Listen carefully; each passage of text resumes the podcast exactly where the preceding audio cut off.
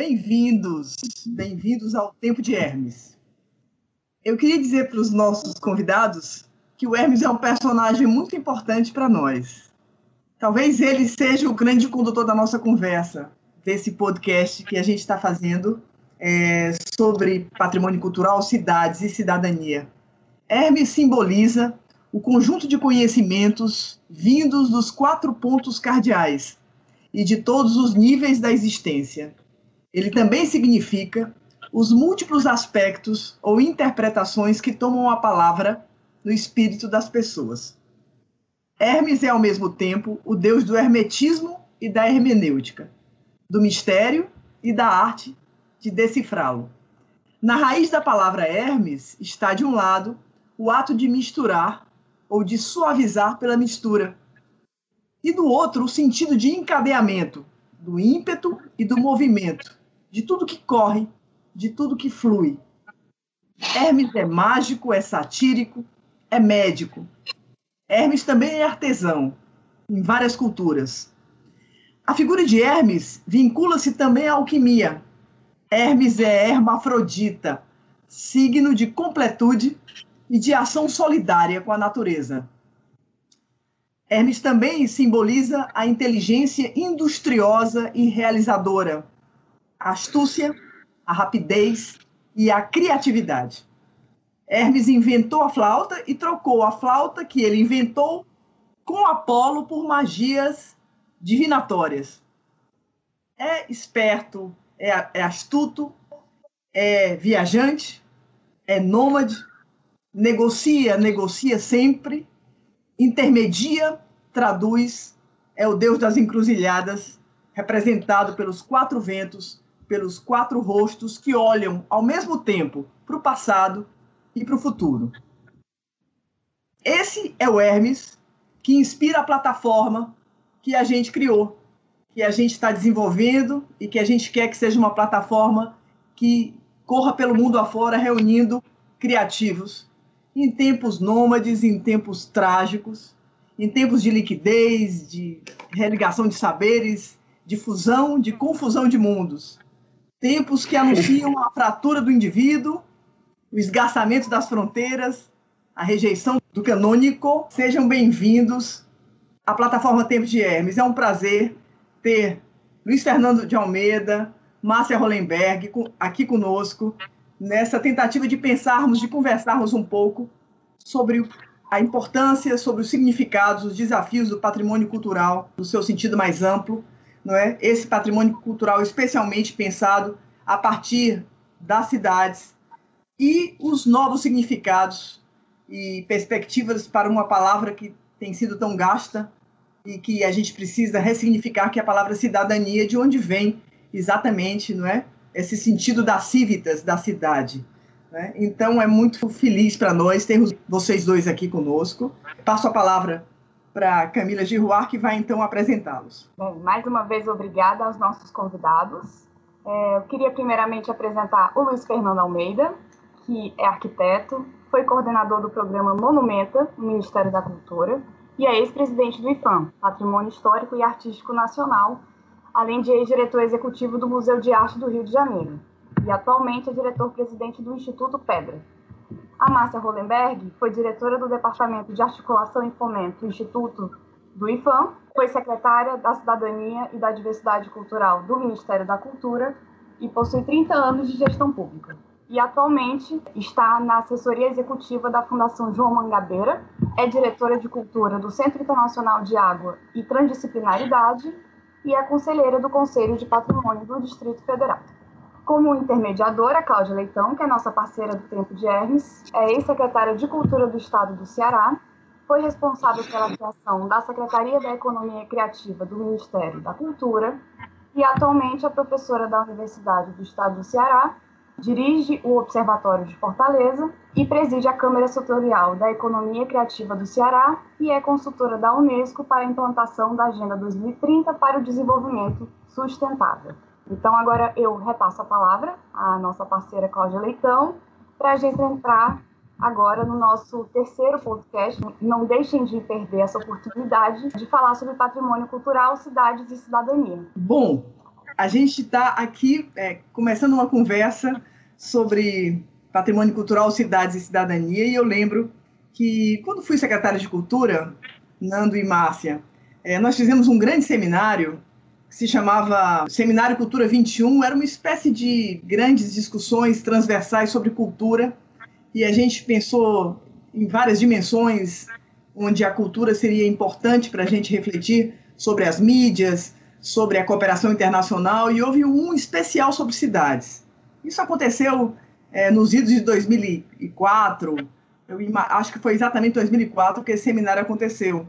E a gente teve com a gente a Bárbara Freitag, que fez uma palestra muito linda sobre cidades, sobre cultura, e ela, logicamente, é, começou a sua palestra é, falando de um personagem que eu acho que é muito importante para todos os arquitetos e todos aqueles que estudam as cidades, né? que é o Peter Hall.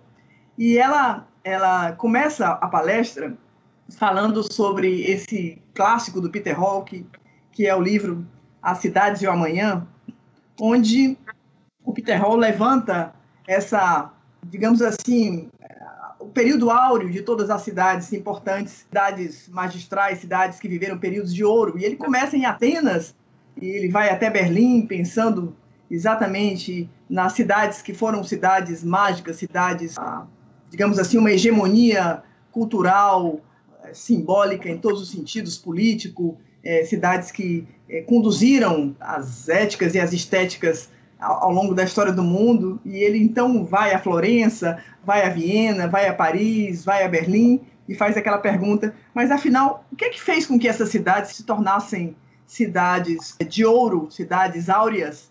E por que que depois também essas cidades decaíram? O que é que pode implicar isso? E ao final, Bárbara traz essa, essa discussão trouxe para essa palestra, e ela diz assim: nenhuma das seis cidades, a Idade de Ouro surgiu do nada ou surgiu de repente. Em todos os casos, ela foi fruto de longos processos de maturação, em que o investimento em arte e o incentivo à cultura constituíram uma constante. Em seguida, o texto continua, conclusão do rol. Todas as cidades atingem o auge, o florescimento da sua cultura, em um período de transição e ruptura com fases históricas anteriores, aventurando-se em um ou outro campo cultural ou em território desconhecido. É quase uma ideia de inovação, né? de, de caminhar na direção do novo e romper com o pensamento velho. Terceiro ponto: todas essas cidades, que nós poderíamos chamar de cidades criativas, caracterizaram-se por uma atitude cosmopolita, com abertura para outras terras e outras gentes, sem xenofobias ou falsos nacionalismos. Por último, as mudanças socioeconômicas e as invenções tecnológicas, acompanhadas de um savoir-faire, um treinamento artesanal e tecnológico, foram fundamentais para permitir, digamos assim, uma espécie de ecossistema favorável à invenção, à imaginação, à criação é, é muito bacana. Eu não sei porquê, mas quando pensei em conversar com vocês, me deu vontade de voltar para esse texto da Bárbara Freitag, que é uma mulher incrível. Eu me lembro dessa, desse seminário que foi maravilhoso. A gente trouxe muitas pessoas para pensar as cidades. E me parece que todas essas questões continuam na ordem do dia. Eu queria passar então a palavra para o Luiz Fernando e dizer assim: o que você acha, Luiz Fernando, nesse, nesse sentido do que faz uma cidade né, é, viver um período de crescimento humano, espiritual, físico, um apogeu, um lugar de encontros, de, de sonhos, um lugar onde você tem o bem viver, né? que talvez seja uma grande utopia, o bem viver, especialmente em tempos de pandemia, de, de isolamento, de muita morte, muita tristeza. É, mas o que seria uma cidade se a gente partir desse lugar do patrimônio cultural, do lugar do encontro da, do cosmopolitismo, da abertura para os diferentes, o lugar das pontes e não dos muros, né? E do isolamento. Eu sei que a pergunta é bem ampla e provocadora, mas eu quero te passar essa bola para você falar, pensar um pouco com a gente essas questões aí. E, logicamente, depois, Márcia, eu acho que vai pensar mais as questões relativas a, ao patrimônio imaterial e desafios da cidadania. Mas eu acho que com, em você, com toda a sua trajetória junto ao IFAM e, a, e agora trabalhando com cidades, continuando sempre trabalhando, trabalhando com cidades, com seu novo instituto. Eu queria muito ouvir de você essas suas reflexões. Bom, muito legal estar participando desse trabalho, desse projeto de vocês. Eu, e também muito legal toda essa introdução.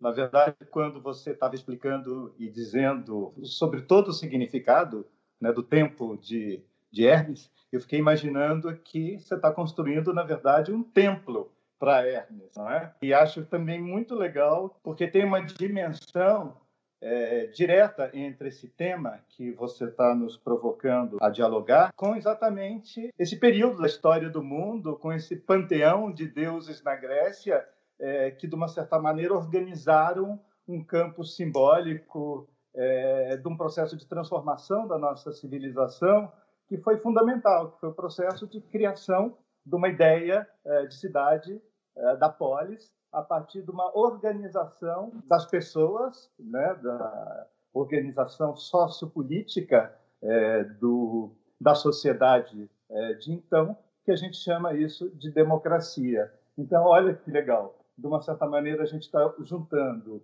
o tema com a denominação que vocês tiveram e deram uh, para o projeto como um todo. Então, eu estou chamando agora, vou inverter e vou chamar o tempo de Hermes do templo é, de Hermes. Né? Então, eu acho que a gente está vivendo num momento que é um momento de extrema incerteza. Dentro desse momento, é, mais incerteza dentro dessa era de incertezas, eu acho que é absolutamente impossível.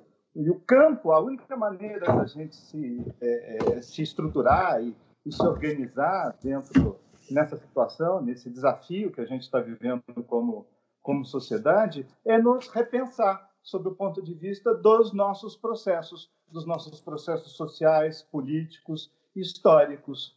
Né? E repensar, nos repensar, sob o ponto de vista desses processos, é exatamente uma das questões centrais do patrimônio. O patrimônio trabalha com o seu tempo e pensando no que o seu tempo deve, de uma certa maneira, significar ou deve eleger ou configurar para uma construção do futuro, para referências no futuro. Né? Então, eu acho que a gente vive num momento em que a, ideia do patrimônio como algo que nos organiza socialmente, que nos dá, dá sentido ao fato da gente viver numa comunidade ou viver numa cidade, está na ordem do dia. Né?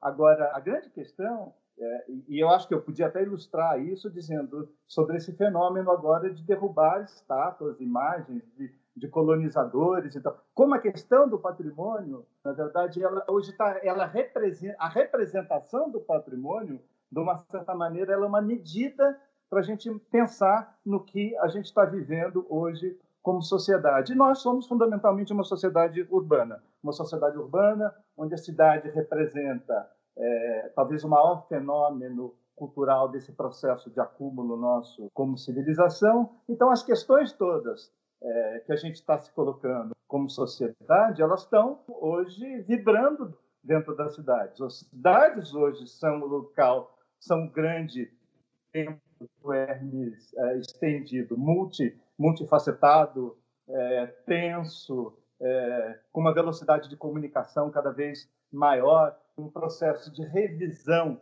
é, também do é, cada cada vez maior. Agora, o grande problema nosso no campo de produção de um conhecimento, de reflexão é, sobre sobre tudo isso, é que a gente está virando cada vez mais imediatista também, né? A gente responde a essa dinâmica de comunicação que de uma certa maneira a cidade também ela é síntese disso, é, também querendo respostas imediatas.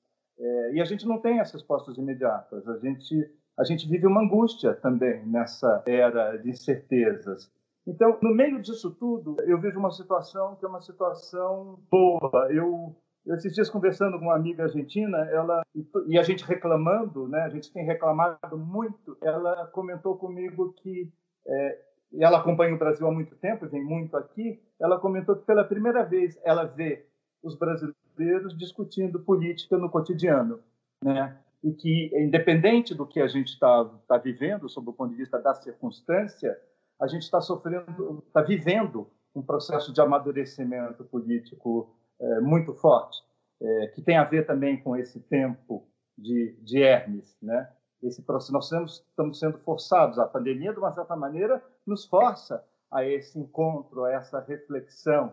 Então, eu acho que dentro dessa angústia toda, é, a gente está tendo essa oportunidade, essa oportunidade de pensar, essa oportunidade de nos pensar como sociedade, e, e a gente, ao pensar como sociedade, a gente, a gente reflete sobre o patrimônio, né? nós somos aqui, é, o patrimônio é essa, é essa construção do que nós somos como como sociedade e a gente reflete também sobre como é que como é que a gente vai viver esse processo de transformação é, e vai responder a esse processo de transformação que às vezes eu acho que a gente tem a sensação de que não nos atropela. Mas a gente precisa recuperar a ideia de que nós somos sujeitos da história. A gente precisa recuperar a ideia de que e essa é uma construção da ideia de sujeito da história muito vinculada à ideia também de cidades. É, eu acho que a gente tem que vincular a, a essa angústia a, a, ideia da oportunidade, a ideia da oportunidade de nos repensar e a ideia de e a oportunidade também de nos recriar como país, como cidade, como civilização, como sociedade. Algumas coisas não deram certo. Né? É, quando você faz o exemplo do, é, do Peter Hall, a gente estava falando também de um período de cidades é, onde as cidades eram muito autônomas, né? De novo, voltando para a Grécia, para uma ideia de cidades de Estado, onde, onde, ideia, onde o capital não tinha se internacionalizado tanto, onde o sistema de produção do mundo não, estava espalhado no mundo todo. Ele era muito setorizado em políticas nacionais, muito setorizado em projetos, na construção de projetos nacionais. Uma das questões que a gente é, que se coloca hoje para pensar nas cidades é exatamente essa sobreposição. Acho que essas duas camadas entre uma ideia é, de autonomia da cidade, é, que vem, na verdade, também desse, desse tempo de, de Hermes, para uma, para uma ideia de uma cidade hoje que a gente vive, que a ela se sobrepõe uma outra camada, que é uma camada das trocas internacionais, uma camada do capital internacional, uma camada do sistema financeiro, que eu acho que pela primeira vez, é, na verdade, se torna claro essa, esses dois layers e essa a forma como o mundo está se organizando, muito em função desse é, desse capital desnacionalizado, né? A história, as tensões hoje, se a gente for pensar no mundo é, no mundo entre China, Estados Unidos, que permeiam os discursos nacionalistas é, é, em todo em, né, que a gente vive aqui no Brasil, por exemplo, elas passam um pouco é, por uma simplificação é, de uma situação que é uma situação que é uma perda de autonomia, não só das cidades, mas também também dos países. Então, o patrimônio retoma é, um valor e retoma uma importância também, porque ele, de uma certa maneira, ao afirmar a identidade ou, ou afirmar sentidos é, de vida comunitária, ou né, ele, ele, ele de uma certa maneira é um contraponto a uma, a uma lógica é, dessa, dessa, dessa lógica de desterritorialização é, de tudo, né? É, eu acho que é isso. A gente está num linear de, de transformações. A gente está vivendo um mundo é, que é um mundo que parece que está, que tá, parece não, está na cara, que está, que está que está sendo substituído por um outro mundo, está num processo de transformação muito rápido, mas esse mundo velho parece que ainda é dominante sobre o mundo novo. É isso, minha primeira reflexão. É, eu fico aqui ouvindo você falar aí nos estertores, né? É, o meu orientador de tese doutorado também anda escrevendo muito sobre isso, o Michel Afezoli, dizendo aí que finalmente agora sim o século XXI vai começar, não é?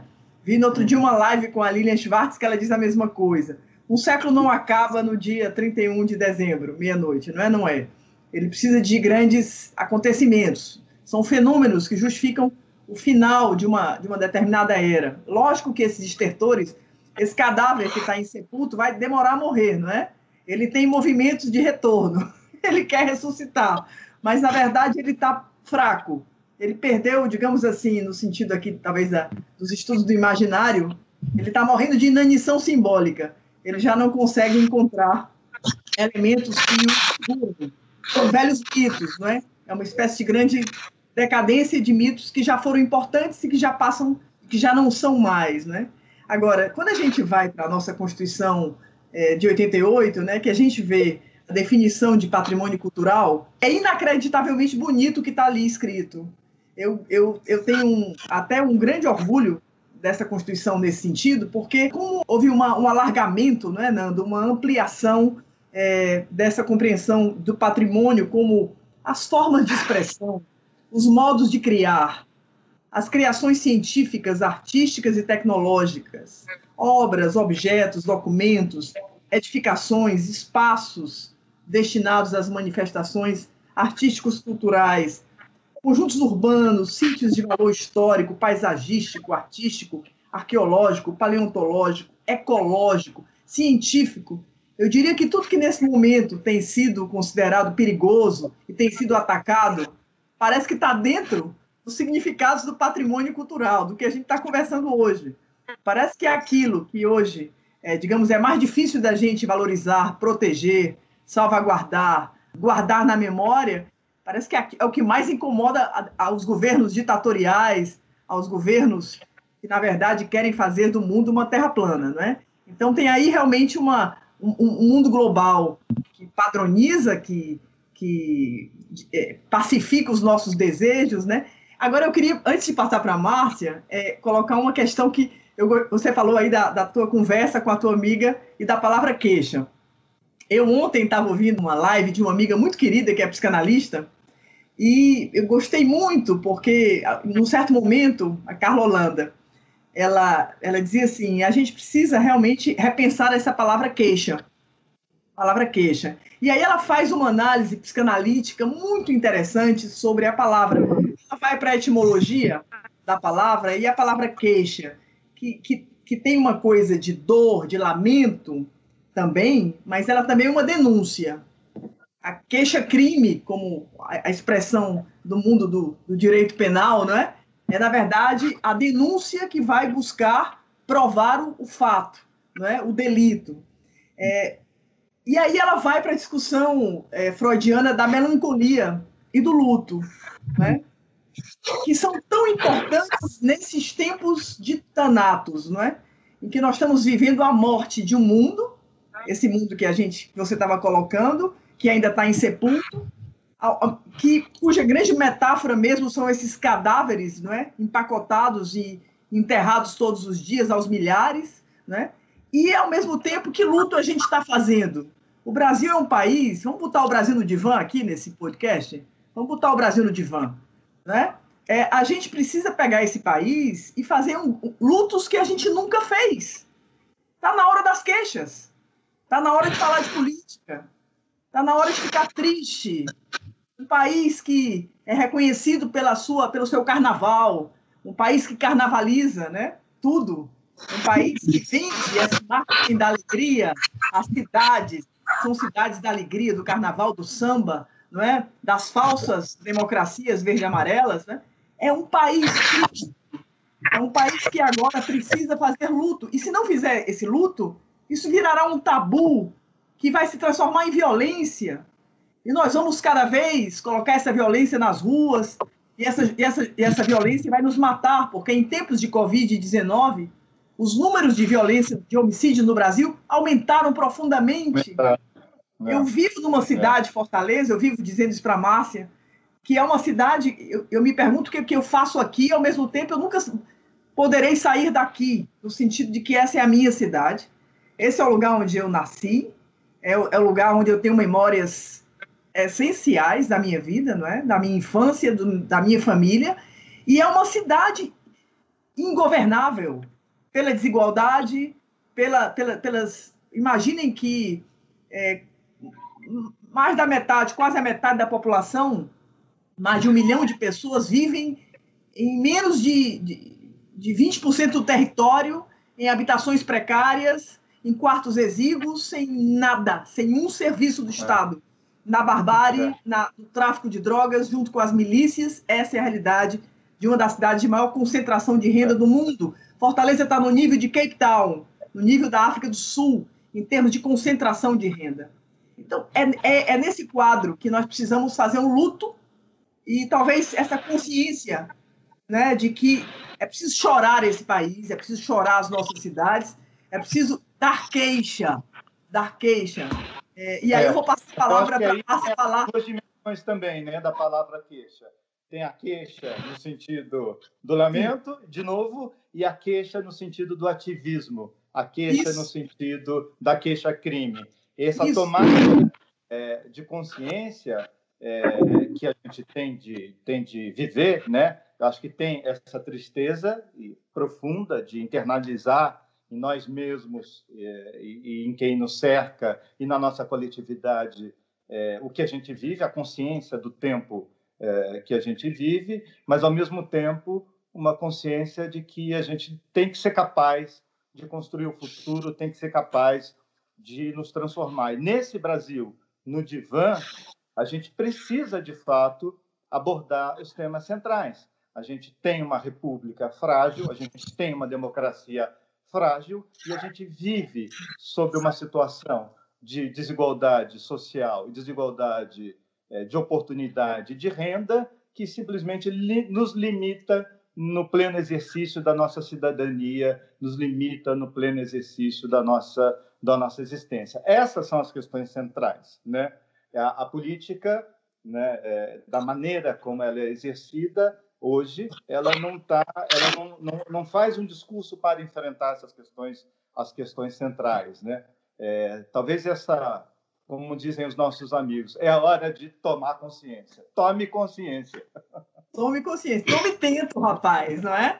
Márcia, eu acho que nessa visão da cidadania, é, da, da, queixa, da, do ativismo, né? Talvez aí você pudesse fazer uma reflexão para nós aqui, para a gente pensar mesmo essa relação entre patrimônio, cidade e cidadania. Eu acho que essa palavra não pode sair da nossa mira, não é? Quero agradecer a você, a Camille, a Luiz Fernando, esse momento é, de reflexão. É, o patrimônio, para mim, é, ele tem uma dimensão é, muito importante como ativo de vida, ativo de sociedade, ativo é, de, de, perceber os caminhos, né? Então, eu vejo hoje, nesse, nesse processo todo, vocês falaram de diversas coisas, é, mas a questão de o que efetivamente, é, a quem serve essa desconstrução que a gente está vivendo com relação ao patrimônio, porque grande parte dessa desconstrução, ela vem com relação justamente à, à, à nossa nacionalidade, à nossa negritude, à nossa nossa raiz indígena, a nossa raiz popular. É, quando a gente vai vender o Brasil, a gente apresenta tudo isso, mas no fim das contas, as políticas que apoiavam, apoiam essas manifestações, são políticas muito recentes, né? E talvez no campo do patrimônio, é, e, e, aí no campo do patrimônio material, é, sejam uma, uma, uma trajetória que foi que ainda é lenta, e aí quando a gente começa a, a trazer à tona todos esses valores, todas essas questões, a importância do, da gente, do fazedor de cultura, dele se reconhecer como um, um, personagem que cria essa identidade brasileira, a gente tem esse desmonte, essa, essa maneira de negar é, todo esse processo histórico, e essa desconstrução serve exatamente a quê? Né? O que está por trás disso? O que está por trás de da gente tirar as terras dos índios, da gente é, não respeitar as áreas dos quilombos? E eu, eu acho que o Brasil vive um processo de que a sua grande crise é uma crise identitária, antes de tudo, é uma crise de compreensão de, de quem somos, desse, e qual é o, os valores que nos unem. Né? Quando a gente vê a trajetória das políticas públicas nesse campo, eu acho que a gente teve avanços tão importantes, né?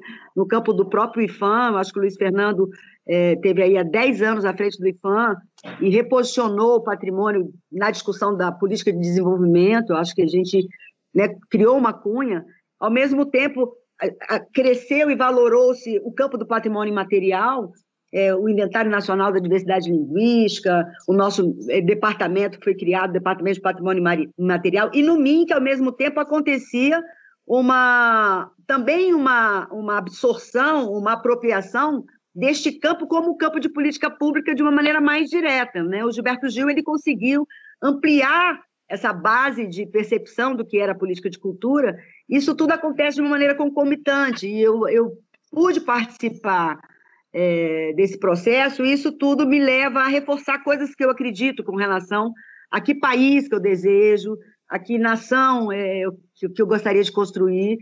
E a minha fala é sempre no sentido de como que a gente alavanca esses valores, que esse processo de achatamento né, do horizonte brasileiro que a gente vê hoje, que é um, né, um estreitamento de, de, de, de horizonte, é, desnuda também uma sociedade que, particularmente, eu não estava enxergando, então me vejo também um pouco é, muito otimista, às vezes, né, vivendo antes um momento muito otimista, é, de, de, da evolução dessas políticas no campo do patrimônio, no campo da do cultura viva, da diversidade, no campo da economia criativa, que você é, é, também introduziu, e todas as conexões que esses processos se fazem, né? Porque você tem a salvaguarda, você tem todo o processo de identificação, mas ao mesmo tempo você tem um reconhecimento do processo dinâmico, dos mestres de cultura, é, dos pontos da, de capoeira, da, da sociedade viva, aquela sociedade da periferia, da sociedade urbana, do hip hop. Isso tudo é, trouxe uma pujança de potência, de capacidade muito interessante. Então, assim, quando eu vejo hoje o Brasil, eu vejo ele é, justamente retrocedendo no, nesse processo de se perceber, de se apropriar enquanto um país, enquanto nação, com sentimentos e interesses e, e símbolos e, e, expressões que queremos ser que sejam referência, marcos que, que, que, que queremos que sejam, sejam referências né, de quem somos, né?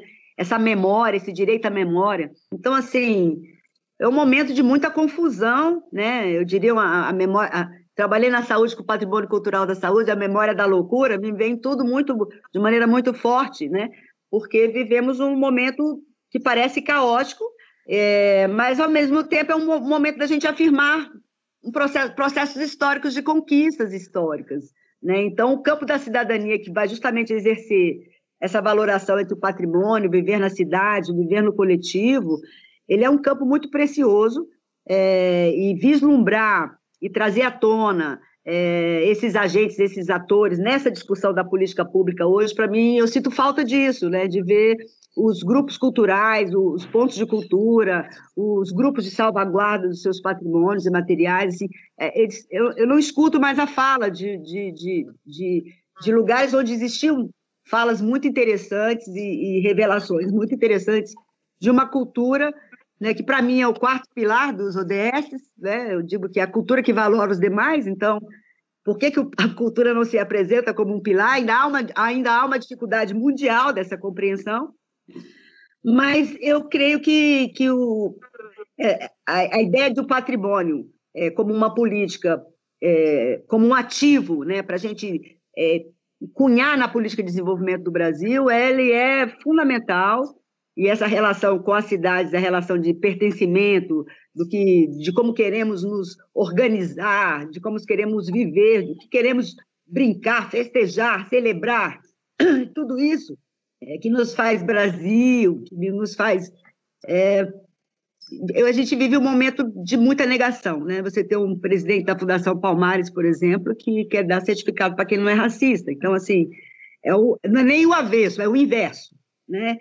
Então, assim, a minha, a minha perturbação toda vai nesse sentido, de como que a gente pode, a partir de todas essas reflexões, né, eh, contribuir, alavancar essa cidadania que, que nasce desse campo mais simbólico, do campo mais identitário, e como fazer disso um ativo nas discussões da política pública, é, nas discussões desses embates que a gente vive hoje, que nos fragmentam, nos polarizam, e para mim o patrimônio é justamente o momento de buscar essa convergência dos símbolos, dos significados, dos valores. Então, discutir patrimônio, cidade, cidadania nos faz é, pensar, né, de como a gente pode hoje atuar para fortalecer as, as relações simbólicas do Brasil, fortalecer as relações do Brasil com as suas origens e, ao mesmo tempo, como a gente pode é, colaborar né, com esses grupos, os, grandes, os segmentos que compõem essa nação e que estão sofrendo enormemente é, por estarem no momento de perda de direitos, no momento de,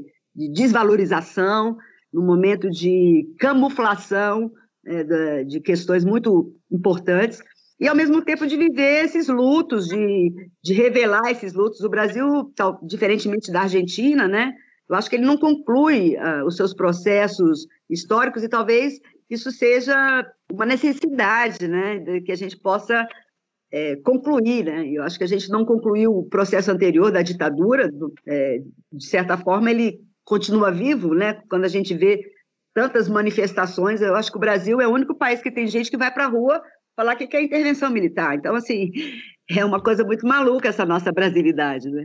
Que ao mesmo tempo que a gente é inventivo, criativo, terá, a gente também é muito conservador, a gente é, vive numa hipocrisia, porque a gente é, parece um país muito aberto para certas questões, para a diversidade, mas no fim das contas a gente é muito conservador também, né? a gente vê esses valores sendo colocados.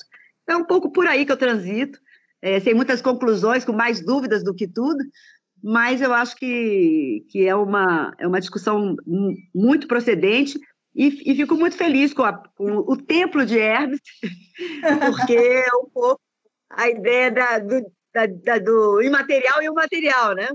O tempo de Hermes, mas o templo de Hermes também. Parabéns Junta, por esse trabalho. Junta Legal. tudo, né? Márcia, eu estava eu tava aqui. Pode, pode, pode. Eu só queria dizer o seguinte, é, trazendo aqui para essas questões que Márcia coloca, é, o, o, o pouquinho do Celso Furtado. Esse ano o Celso faz 100 anos. Daqui a pouquinho, dia 26 de julho, se não me engano, é, nasce lá em Pombal, um municípiozinho tão pobre, tão pobre, da, do lugar mais pobre da Paraíba, nasce Celso Furtado. E esse homem, que nunca deixou de ser um nordestino, né? É, e aí eu tenho tanto orgulho, me perdoem vocês que não são nordestinos assim, mas Camila nasceu em Paris, essa moça. honorário. Paris. Sou baianeira, sou quase baiana. Nasci lá pertinho, me queria. Eu vou aqui me gabar, eu não vou me queixar, eu vou me gabar de, de ser cearense porque há, há alguma coisa muito bacana nessa, nesse, nessa trajetória do Celso. E esse homem que vai, que religa os saberes desde muito cedo, né? Ele dizia que ele fez economia para ser levado a sério, mas na verdade ele estava filosofia, história da arte, era um homem da sociologia, da antropologia, e, e essa trajetória dele mostra isso, né? Mostra e demonstra, né? E, e, e ele dizia toda ação é, social é, é, é, por natureza uma ação cultural, né? Então, essa, essa, essa imbricação, né, Márcia, entre, entre a, a, a, compreensão do que é a ação social nessa perspectiva da ação cultural é muito interessante. E aí ele diz aqui, num certo momento, é, o seguinte, o principal objetivo da ação social, é, que poderia ser ali colocado, então, sinônima de ação cultural, deixaria de ser a reprodução dos padrões de consumo das minorias abastadas para ser a satisfação das necessidades fundamentais do conjunto da população. E a educação, concebida como desenvolvimento das potencialidades humanas nos planos ético, artístico e da ação solidária. Olha que coisa interessante, porque o Celso aí junta não é, essa, essa visão de cultura no sentido tão mais amplo Claro. Que, de uma certa forma, nós que passamos pela gestão pública cultural brasileira, a gente nunca viveu isso. Aí eu puxo para vocês o seguinte: o, o Sérgio Miceli, né, que é, o, é, digamos assim, talvez um dos, dos dinossauros do, da, do pensamento das políticas públicas de cultura no Brasil, ele vai ali analisando, ele diz assim: para pensar o Estado e a cultura no Brasil, é preciso estar atento não, somente, não somente aos cortes, dessa relação, mas especialmente as suas continuidades, ao, ao, que, ao que nós vamos repetindo e reproduzindo como identidade nacional. E aí é muito interessante, é, é, ele faz aqui uma crítica que é muito interessante, é um livro é, é, mais velho, mas é um livro que é um clássico, porque ele diz assim, o Brasil sempre apostou mesmo foi na indústria cultural. Essa é que é a história. De esquerdas ou direitas, nós não conseguimos é, sair desse lugar, né? Da, da, de uma, digamos, uma tentativa de construirmos essa identidade nacional e, e, e, pagamos por ela, né? E definimos. Vou passar a palavra para o Nando, só queria provocar. Não, nossa, quanta coisa, né? Então eu vou tentar amarrar um pouco o que eu estava pensando, né? É, eu acho que quando você abre é, e lembra da Constituição de 88, dizer, é, falando da, da amplitude da ideia de patrimônio que ela coloca, ela coloca um outro fator além dessa amplitude, que eu acho que é o ponto-chave, que é a ideia do patrimônio como uma construção social. E aí a gente né, dialoga com o que a Márcia estava colocando. O grande problema, no meu ponto de vista, é que ao imaginar o patrimônio como construção social e, de uma certa maneira, esse era um, um caminho que estava sendo trilhado nessa ampliação dessa, dessas políticas no campo do patrimônio imaterial e mesmo no material, nas diversas interlocuções com a comunidade, é, ela coloca é, em xeque, na verdade, o protagonismo do próprio Estado, definindo o que é cultura, definindo o que é patrimônio. E, fundamentalmente, o que se colocou na, na, na última década é que a, a grande questão, na verdade, no campo do patrimônio para um país com essa diversidade toda é, são os modelos de desenvolvimento.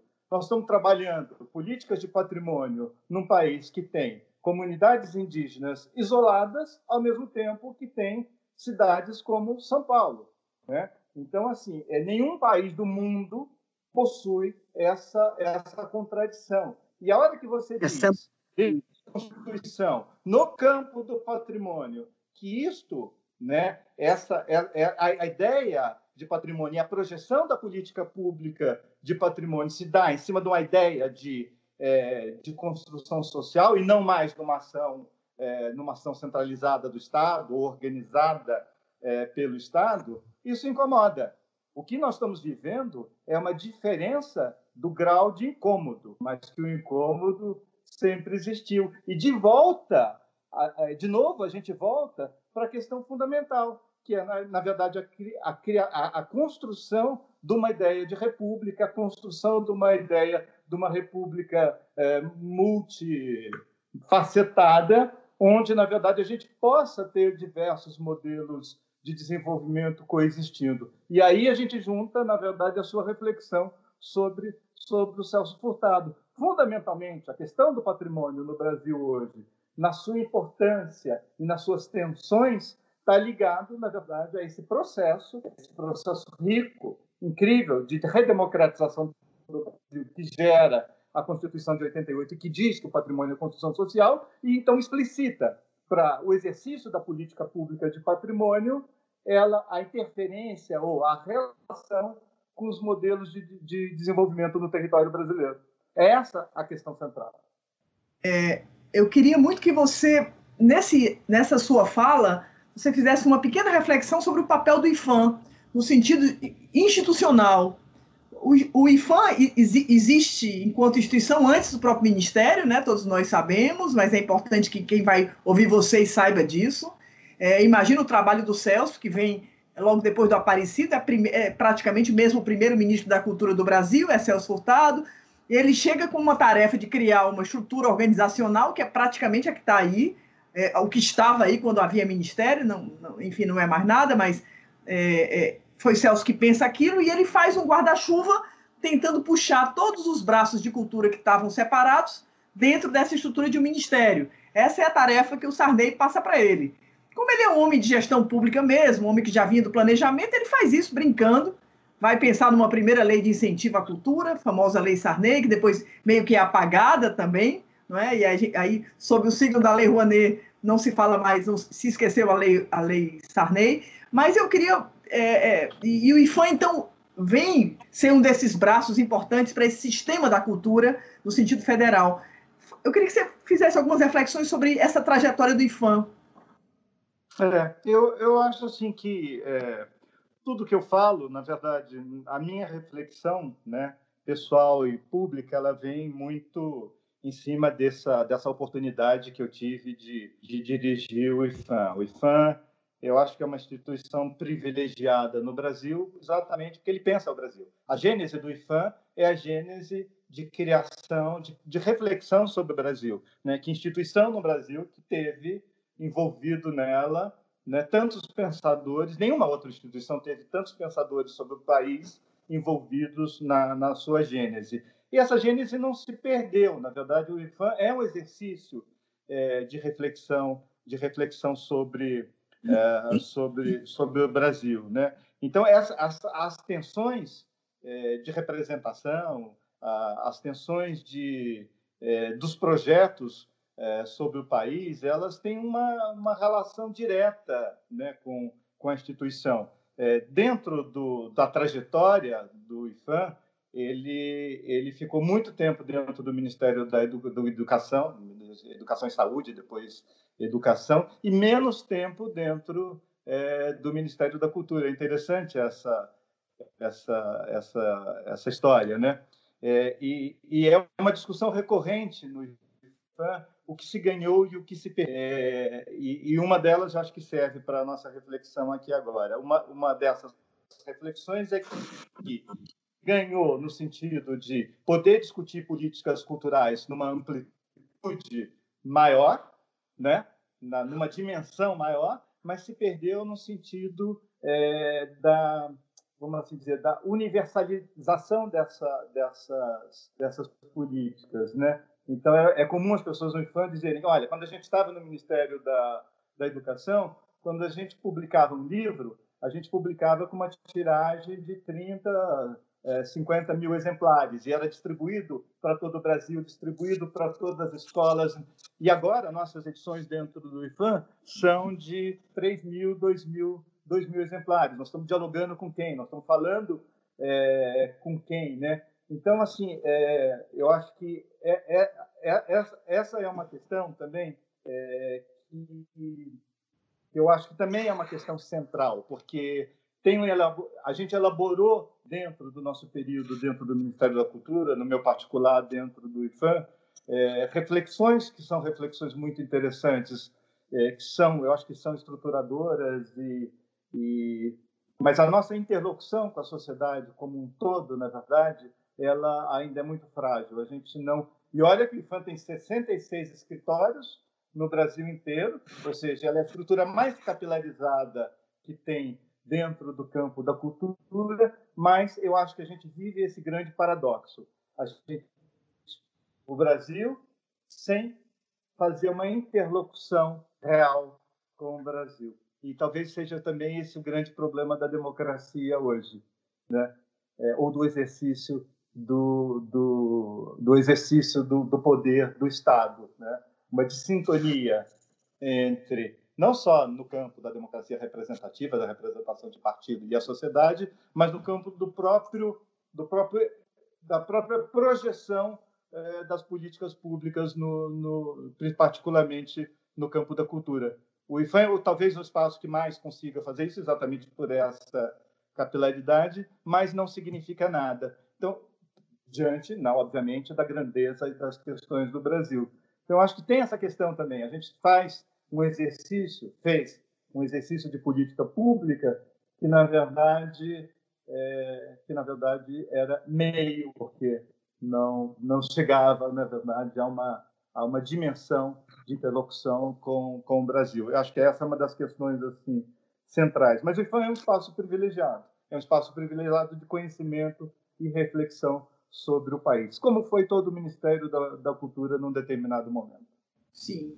Eu estou aqui mostrando para quem vai nos, nos, nos ver depois. É, essa é a última edição da revista, são do dois volumes da, da, revista do IFAM, que é uma belezura, né? É, imaginar que num Brasil tão difícil a gente encontra uma, um trabalho tão bem cuidado, não é? A, a, a revista do IFAM é algo que merece é, o nosso conhecimento e eu espero que a gente possa cada vez mais divulgar esse trabalho tão sofisticado, com é, textos tão preciosos, de gente tão competente que vem discutir vários aspectos aqui relacionados também é, ao patrimônio cultural. Nesse, nesse volume aqui do IFAM, eu fui convidada e agradeço até muito essa chance de ter participado com Luciana Guilherme. Fizemos aqui um artigo sobre cidades, economia criativa e, e, e patrimônio cultural, pensando essas relações difíceis, né? A cidade como esse campo de disputa entre forças tão difíceis, nós que cada vez mais vemos o IFAM como aquele, aquela instituição que atrapalha é, a especulação imobiliária e o desenvolvimento é, é dos, das torres né, que cada vez crescem mais é, nas cidades brasileiras sem qualquer tipo de, de controles, fruto de, do lobby fortíssimo que essa, esse segmento econômico tem junto aos governos.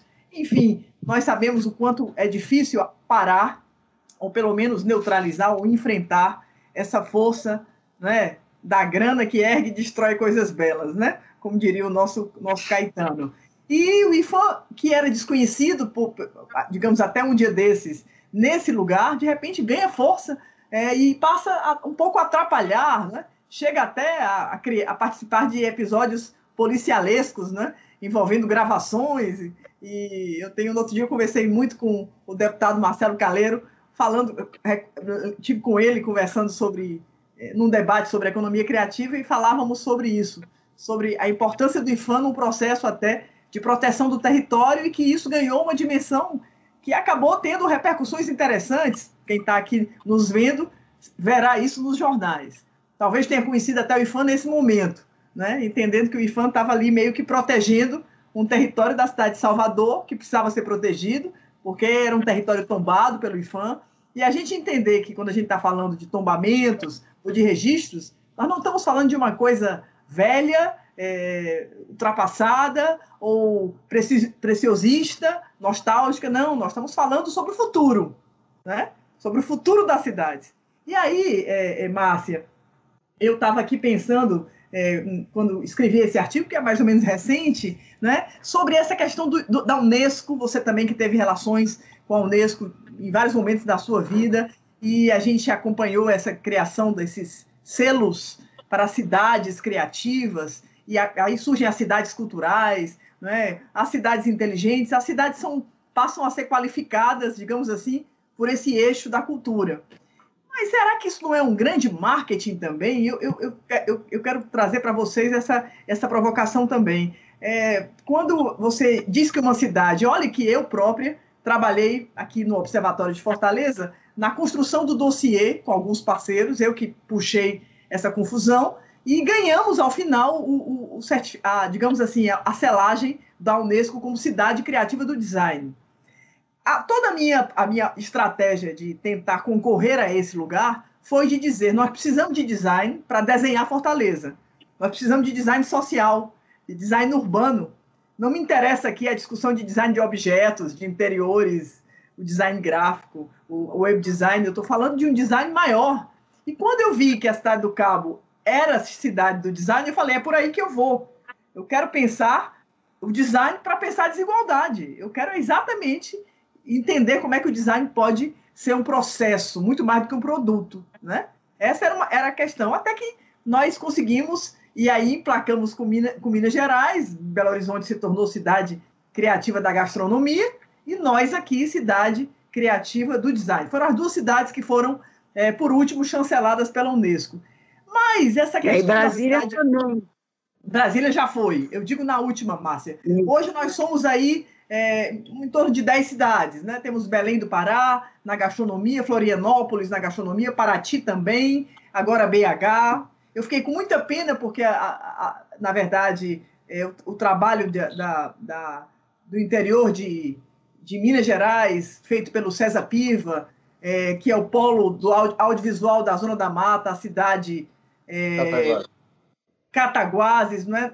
esteve na seleção e não levou, o que prova que a Unesco, é, olha eu, metida a consultora da Unesco, ao mesmo tempo criticando a Unesco, mas o bom é isso, né? Minha tarefa é criticar mesmo. É entender que na hora de pegar a grande cidade, a pequena, é, a Unesco ficou com a grande, com a grande cidade. Ficou com, o mais fácil, com o mais óbvio.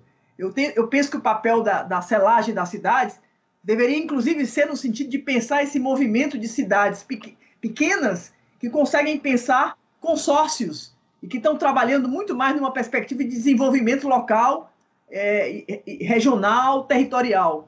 Eu acho que isso seria o um novo, mas não.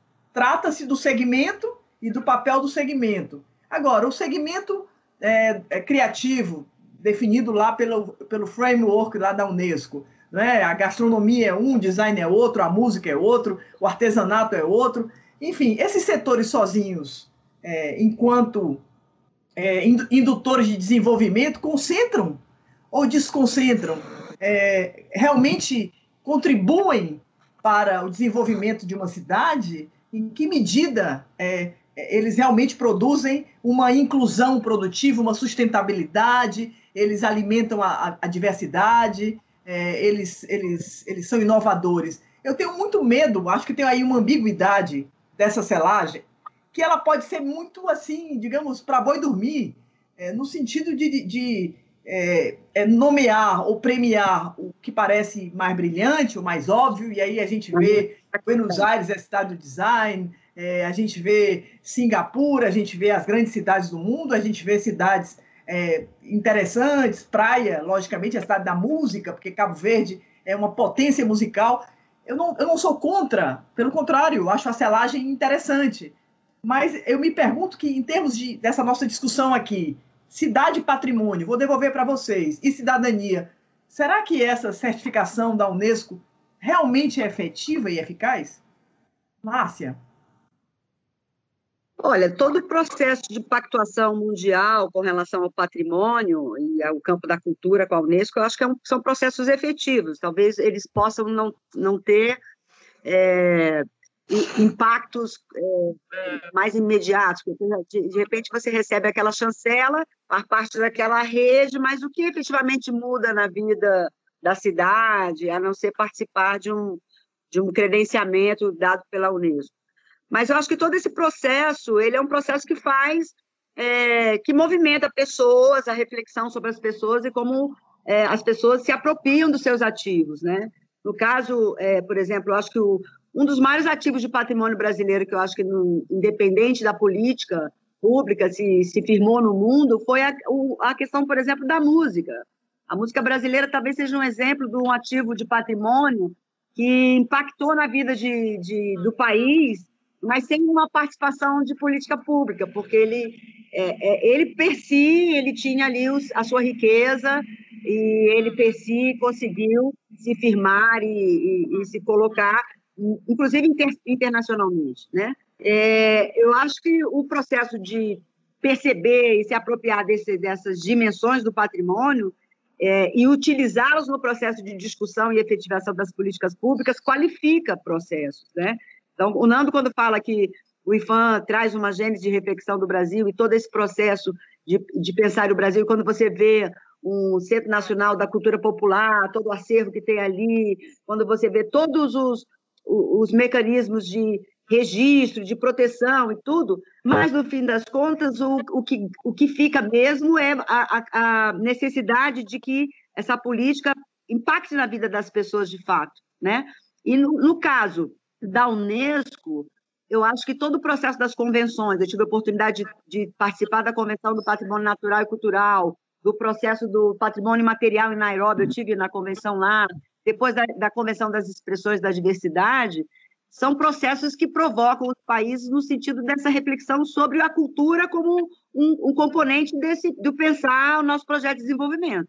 Agora, é, o campo do simbólico hoje, é, o nível de fragmentação que está se dando, é, eu acho que hoje tem uma questão que é da sociedade, né? da sociedade é, fazer essa apropriação como eu citei a música não por acaso, né? Como no campo da música, quer dizer, como que, que os nossos valores culturais é, vão reger a, a, nossa reflexão sobre a vida na cidade, sobre o meu voto político, né? Mais, mais do que uma chancela, o processo de, da, da Unesco de reconhecimento seja um processo que possa alimentar essa valoração, essa reflexão da sociedade que ali recebeu aquela, aquela chancela. Né? Eu acho é. que é nesse sentido que, que se contribui. Eu vou polemizar um pouco. Eu, eu acho que eu sou muito crítico da, do atual estado né, dessas agências multilaterais. Acho que, e particularmente a Unesco, acho que na estrutura dela, se você conhece é, profundamente, elas acabam representando não uma ideia Também. de multilateralismo que né, que vingou no mundo depois da Segunda Guerra Mundial, mas uma própria reprodução da geopolítica da geopolítica internacional, né?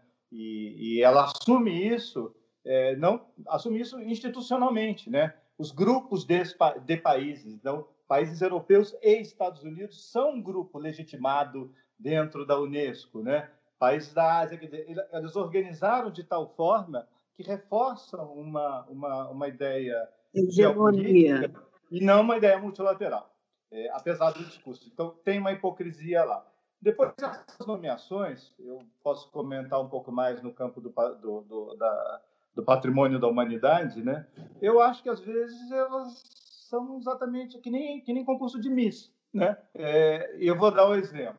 É, no centro do patrimônio mundial, trabalhar uma ideia de que é preciso fortalecer as políticas de patrimônio nacionais e uma cidade patrimônio da humanidade, ela, ela, ela é nomeada porque ela faz parte de uma estrutura de fortalecimento da política nacional de, de proteção ao patrimônio, virou uma espécie de concurso entre que países têm mais cidades que são uh, monumentos e cidades que são patrimônio patrimônio da humanidade. É, então é uma coisa completamente esquisita, porque isso reforça uma ideia uh, eurocêntrica também do mundo, e é isso que, que a gente vê se, se reforça uma ideia de separação entre patrimônio material e imaterial, reforça uma ideia de, de limitação é, de, é, é, da, da, política da Unesco a, a, a, uma, a um instrumento, não uma reflexão sobre as políticas de patrimônio, uh, de patrimônio dos países, e acaba né, não servindo para absolutamente nada. Acaba servindo a quê? A indústria de turismo. Acaba servindo menos ao patrimônio e mais ao turismo. Não desqualificando o turismo. O turismo é absolutamente, absolutamente fundamental, mas nós estamos falando de política de cultura. Perfeito.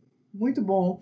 Acho que essa essa visão dialógica, essa, essa força dialógica, né, como diria o Edgar Morin, né, entre turismo e cultura, ela, ela precisa realmente é, ser, ser muito transparente, que a gente entenda esses campos de disputa, né? que a gente entenda realmente. Eu, eu, eu fico pensando aqui na Agenda 2030, né? E, e, a palavra cultura realmente não aparece, não é nenhum objetivo claramente. Depois vem aí os, os indicadores temáticos que vão tentar criar a transversalidade. Eu, eu, eu tendo, Márcia, a concordar aqui com o Nando, de que às vezes você eu, outro dia eu peguei um texto de uma de uma de um acho que um aluno de pós-graduação da Federal da Bahia, em que ele faz uma análise da, de Salvador, cidade da música, puxando a música que você puxou aí, não é? E dizendo que Salvador é chancelada, a situação do campo musical da cidade é dramática. Não há políticas públicas para os músicos da cidade de Salvador. Mas Salvador é cidade chancelada da música para a Unesco. Há uns Mesmo... antagonismos aí, uns paradoxos que a gente precisa dizer. Alguém, algum, tem algum rei nu, algum rei tá nu. Vai, Márcia, fala aí. Algum, mas, algum rei tá nu. Mas olha só. Mas não seria um processo para induzir essa política? Quer dizer, eu acho que eu concordo com o Nanda, eu acho que todas as coisas têm essas contradições, para o bem e para o mal, enfim. Acho que a Unesco reproduz status quo, porque ela é, ela é criada a partir dos países é, prevalentes, enfim, tudo isso.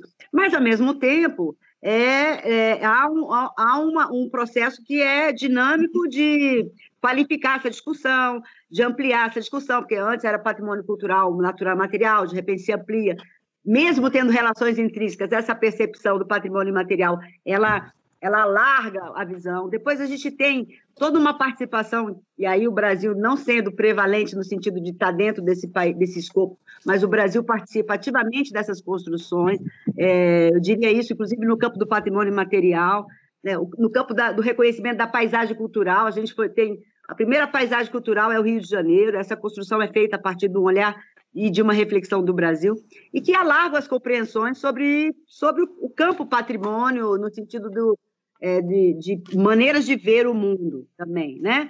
E ao mesmo Concordo, tempo. mas eu acho que é, é pouco.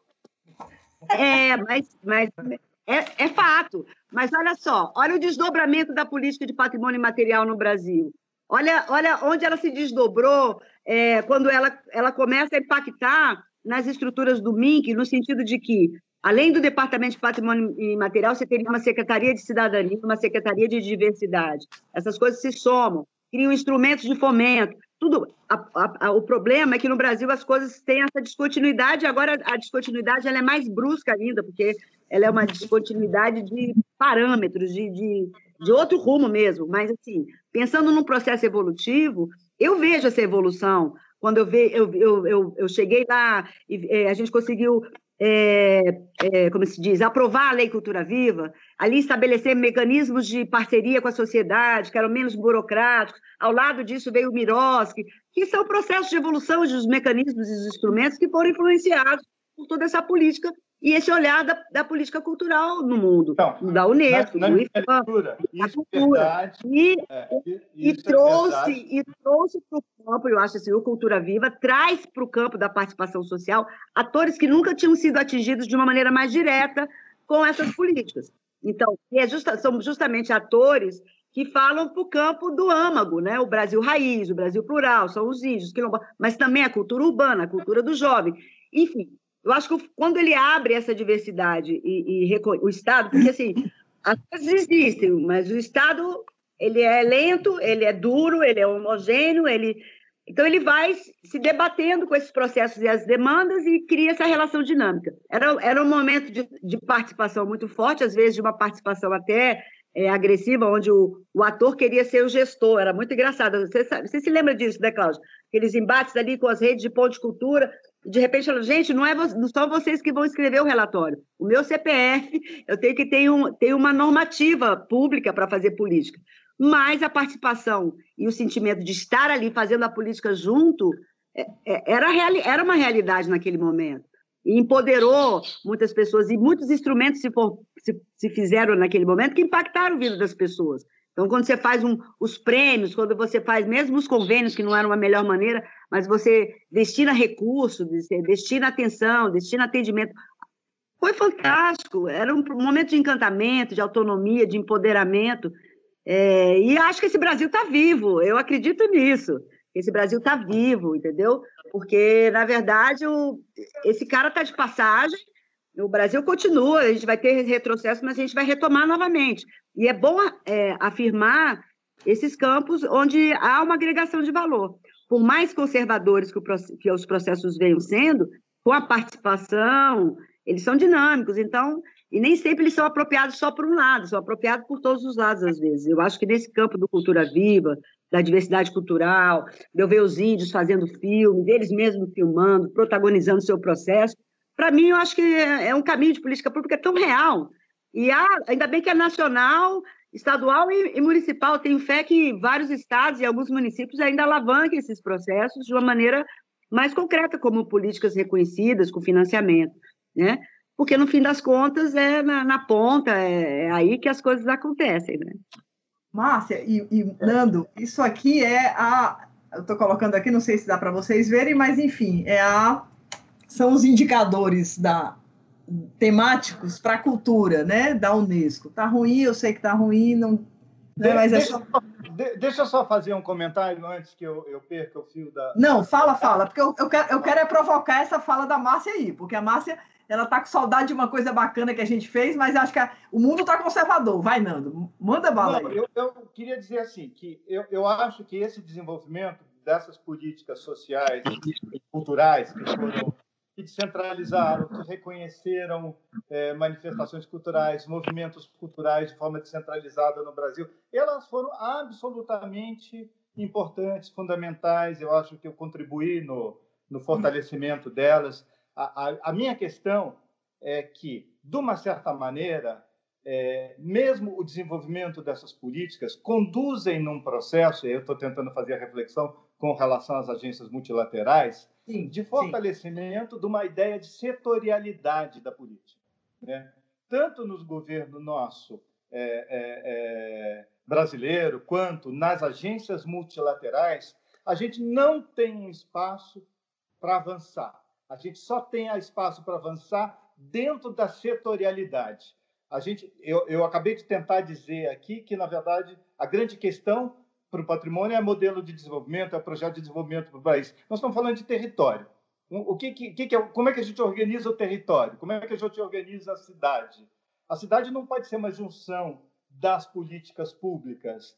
ela tem que ser uma elaboração em conjunto das políticas públicas. É isso que constitui o território. De uma certa maneira, as agências internacionais, particularmente a Unesco, ela também ela está fortalecendo uma ideia de setorialidade da política, né, com as suas convenções que não dialogam entre si, quando a questão que está colocada dentro dos países, a questão que está colocada né, no, num pensamento hoje de elaboração de política de cultura, patrimônio é, nas, e as suas outras diversas dimensões, é exatamente o território, é exatamente como é que essas políticas organizam o território e a cidade. Agora, se a gente, dentro do exercício é, do Estado brasileiro, ou do exercício que poderia ser mais, mais aberto é, é, de reflexão nas agências internacionais, não tem esse espaço, a gente, de fato, não está enfrentando o problema, ou mais, a gente se frustra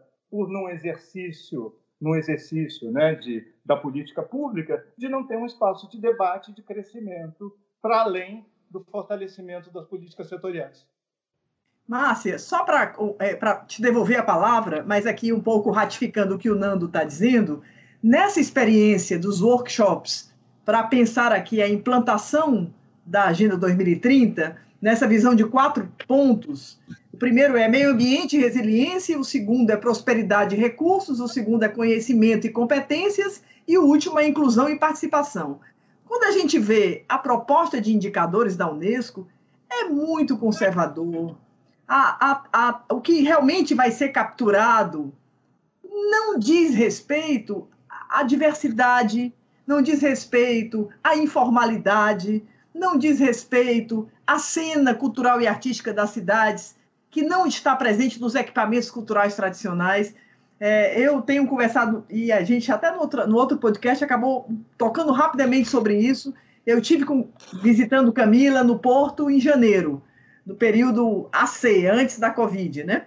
E, e, nós andávamos pela cidade, fomos a alguns, alguns equipamentos, logicamente, teve um show, é, nós fomos na Casa da Música, e Camila dizia com razão que ela estava começando a conhecer, não é? é digamos assim, é, a rede de pessoas que trabalham com cultura na cidade, os artistas de rua, o pessoal da música, é, os espaços culturais alternativos, e ela dizia, mãe, Ninguém vai pagar 50 euros, 80 euros, 100 euros para ir para uma casa da música. Isso está fora, fora de qualquer possibilidade de consumo cultural.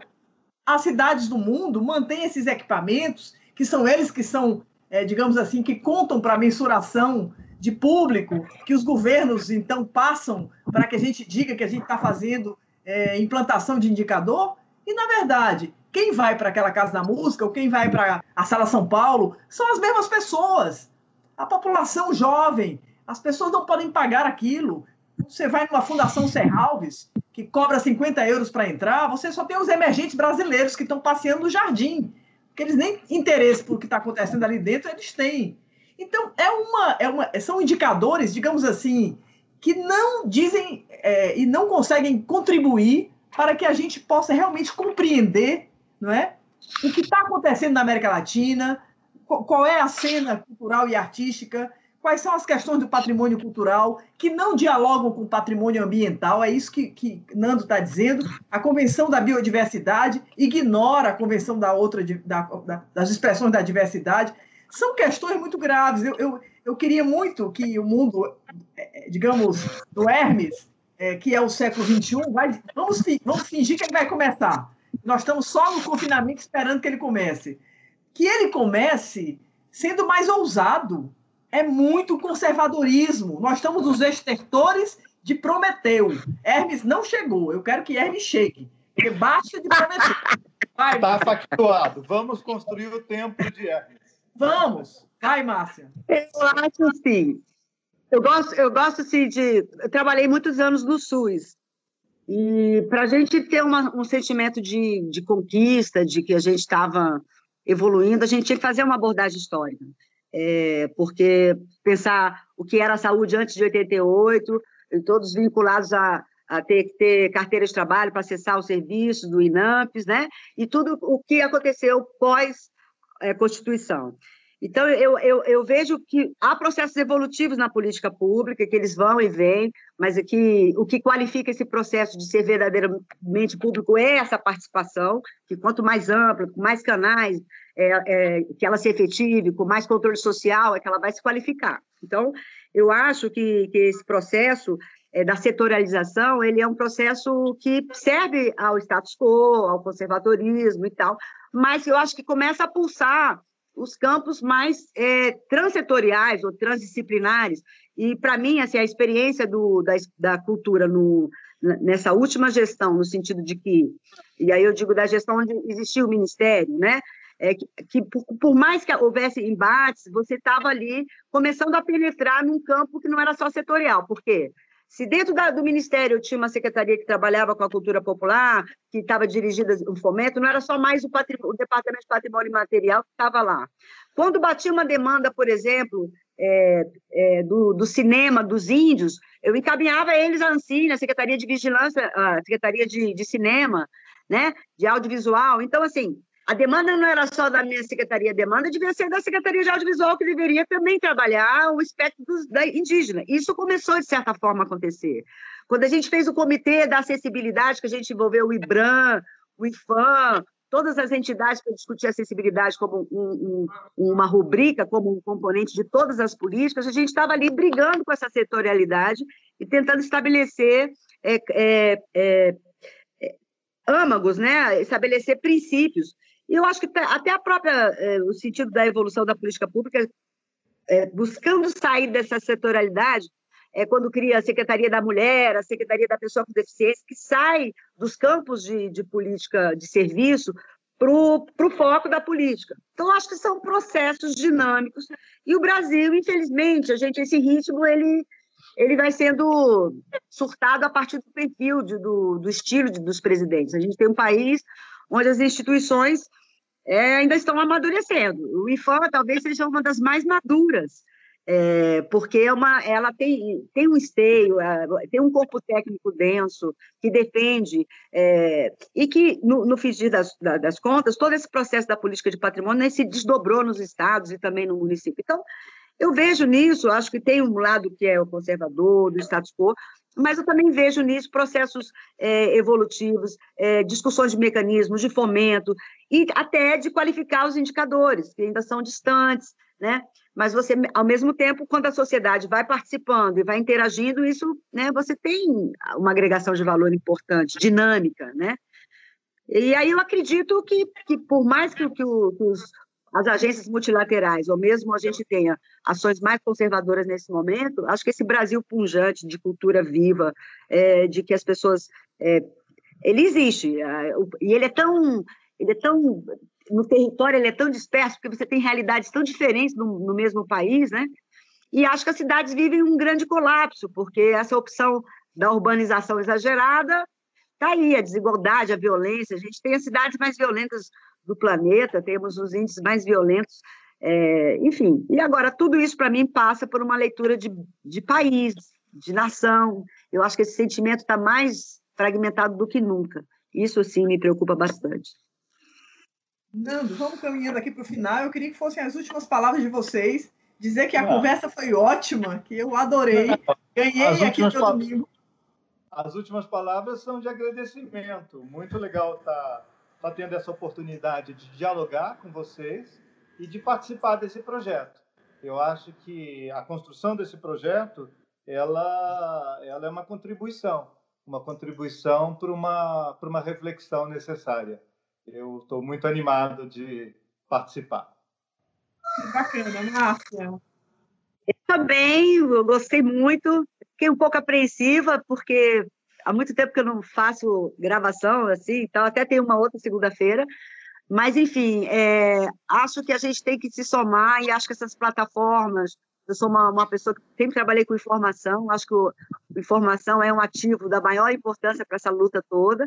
Então, eu te parabenizo. Para além da informação, a interação que você está criando, né, no sentido de estar tá gerando conteúdo, que está conectando pessoas, de estar tá conectando redes, né? Então, parabenizo, parabenizo aí a Camille também por esse trabalho, né? E queremos estar, continuar participando do templo e do tempo de Hermes. Que bom, que bom. Agradeço demais a vocês. Acho que a, gente, a, ideia é essa, a gente ter um espaço onde a gente possa falar é, sem preocupações partidárias, sem preocupações de, de constrangimentos de natureza é, ideológica. Essa palavra ideologia agora se tornou uma palavra terrível, né? Quer dizer, é, ela, ela, ela, se, ela foi se virou, -se, virou uma vulgata nesse mundo, é, digamos aí, do governo federal de plantão e que é, assusta as pessoas como se, se, existisse um mundo sem ideologia. Tudo que nós estamos fazendo aqui é, é uma discussão de ideias e viva as ideias, né? ideias matriciais, ideias que podem ser discutidas, rebatidas, disputadas, né? ideias que se complementam ou não, ideias que se opõem, e isso é que é a base do, do fazer cultural. E a gente sabe é, que a palavra cultura é uma palavra que, que, ela, ela, ela representa esse conjunto de ideias que, em, em, determinados momentos, pode ser, pode ser muito conservador. Não é? A cultura, a gente tem que entender a palavra cultura no sentido também do, do que é conservador, do que é o status quo, porque ela representa o momento. Então, o que nós estamos vivendo no Brasil também reflete a cultura brasileira, né? Então, para a gente separar um pouco aí a visão de arte e de cultura, que são coisas diferentes, né? O, o, o, acho que não sei se era o Godard, o Jean-Luc Godard, que dizia isso, né? Que a arte é do lugar do desejo e a cultura é da necessidade.